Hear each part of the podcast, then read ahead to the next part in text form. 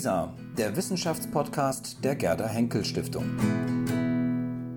Mit einem Beitrag aus der Berlin-Brandenburgischen Akademie der Wissenschaften.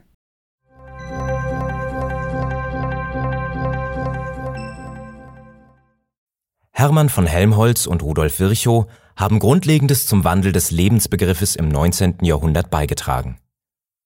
Vor sich sehen Sie die Faksimiles der Titelseiten zweier Reden, die die großen Forscher im Jahr 1877 gehalten haben. Historiker und Akademiemitglied Mitchell Ash stellt Ihnen zwei Zugänge zur Wissenschaftsfreiheit vor. Hermann Helmholtz und Rudolf Virchow zum Lebensbegriff und zum Thema Wissenschaftsfreiheit. Rudolf Virchow und Hermann Helmholtz gehörten zu den bedeutendsten Wissenschaftlern des 19. Jahrhunderts. Beide trugen auf unterschiedliche Weise zum grundlegenden Wandel des Lebensbegriffes zu jener Zeit bei indem sie sich von Glauben an einer von der physikalischen Welt eigenständigen Lebenskraft weg und hin zu einer einheitlichen naturwissenschaftlichen Lebensauffassung wandten. Beide waren auch dezidierte Befürworter der Wissenschaftsfreiheit, wie sie in Reden zum Thema im gleichen Jahr 1877 bezeugten. Gab es eine Verbindung zwischen den wissenschaftlichen und den wissenschaftspolitischen Überzeugungen dieser großen Forscher?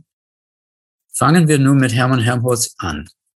Berühmt ist Helmholtz heute vor allem für den Aufsatz über die Erhaltung der Kraft aus dem Jahre 1847. In diesem Text wies er als Erste das Prinzip mathematisch nach, das heute als der erste Hauptsatz der Thermodynamik bekannt ist. Um das Prinzip in seiner Sprache kurz zu formulieren, die Gesamtmenge der Kraft im Universum bleibt sich konstant. Sie arbeitet jedoch nicht überall und immer als Ganzes. In der heutigen Sprache formuliert, gibt es potenzielle und kinetische Energie.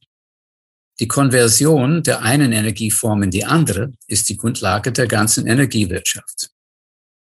Was das mit dem Begriff des Lebens zu tun hat, können wir in einem Prinzip zusammenfassen, dem sich Helmholtz und seine Studienkollegen der Physiologie zu jener Zeit verschrieben.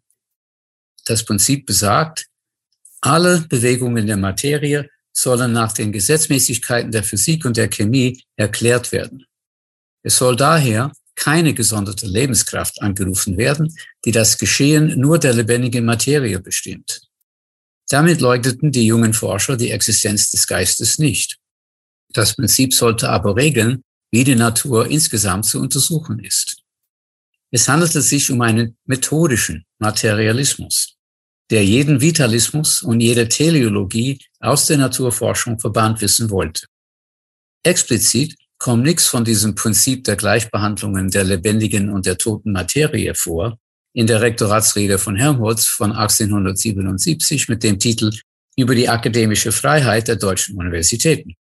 Nur an einer Stelle und sehr indirekt vertrat Helmholtz dort eine derartige Einheitslehre, und zwar gegen Anfang der Rede, wo er, Zitat, die engste Einheit im innersten Wesen der wissenschaftlichen Methode wie in den letzten Zielen beider Klassen der Wissenschaften hervorhob. Zitat Ende.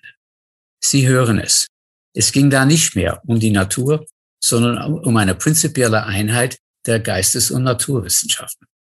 Helmholtz wandte sich dann den Studierenden zu, die er tatsächlich liebe Kommilitonen nennt, und mahnte sie an, die Lernfreiheit und Freizügigkeit, die ihnen an den deutschen Universitäten gewahrt wird, nicht durch ausschweifendes Verhalten zu missbrauchen. Zitat, Freiheit bringt notwendigerweise Verantwortlichkeit, hieß es da.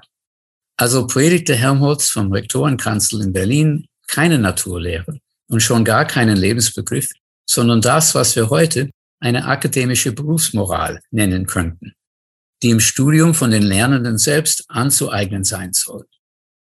Rollenmodelle für diese Berufsmoral sollen nach Helmholtz die Professoren sein indem sie das Ethos der Wissenschaftlichkeit buchstäblich verkörperten, wie sie, Zitat, an den Grenzen des menschlichen Wissens, Zitat Ende, arbeiteten.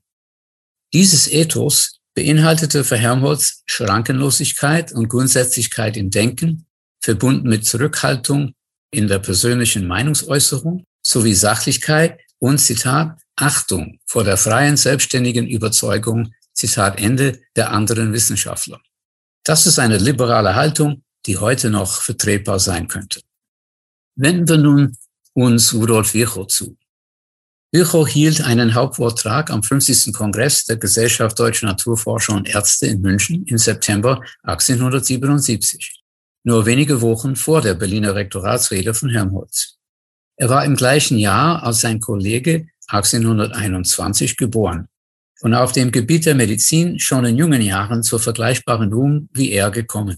Und zwar als Begründer der Pathologie, als empirische Laborwissenschaft und als Formulierer der Zellenlehre, jede Zelle entsteht aus einer Zelle, die grundlegend werden sollte für die gesamte Biologie. Virchow war aber in jungen Jahren auch politisch tätig. Im März 1848 stand er auf den Barrikaden Berlins. Im gleichen Jahr gründete er die Zeitschrift Die medizinische Reform, in der er für eine medizinische Regierung und eine soziale Medizin plädierte. In derselben Zeitschrift vertrat er einen methodischen Materialismus, der durchaus verwandt ist mit dem Standpunkt des jungen Helmholtz. Auch er leugnet die Existenz des Geistes nicht, sondern trat gegen die Beeinflussung der Naturforschung durch eine religiös geprägte Weltanschauung ein. Genau denselben Standpunkt vertrat Virchow 1877, nunmehr als Professor in Berlin und als Abgeordneter der von ihm mit begründeten Fortschrittspartei in Reichstag. Seine Hauptrede vor der Versammlung der Naturforscher und Ärzte mit dem Titel Die Freiheit der Wissenschaft im modernen Staat hielt er von Stil her genauso, als würde er im Reichstag stehen. Und es ging tatsächlich um Politik, genauer um Schulpolitik. Und zwar darum, welche biologischen Prinzipien in der Schule zu vertreten sein sollen.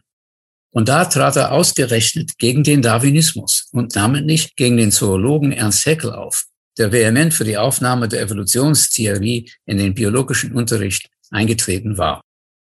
Tatsächlich gehörte Virchow zu den führenden Gegnern der Lehre Darwins. Und das galt insbesondere für die monistische Version dieser Theorie, die Haeckel vertrat. Virchow argumentierte hier gegen vorschnelle Verallgemeinerungen in Naturwissenschaften.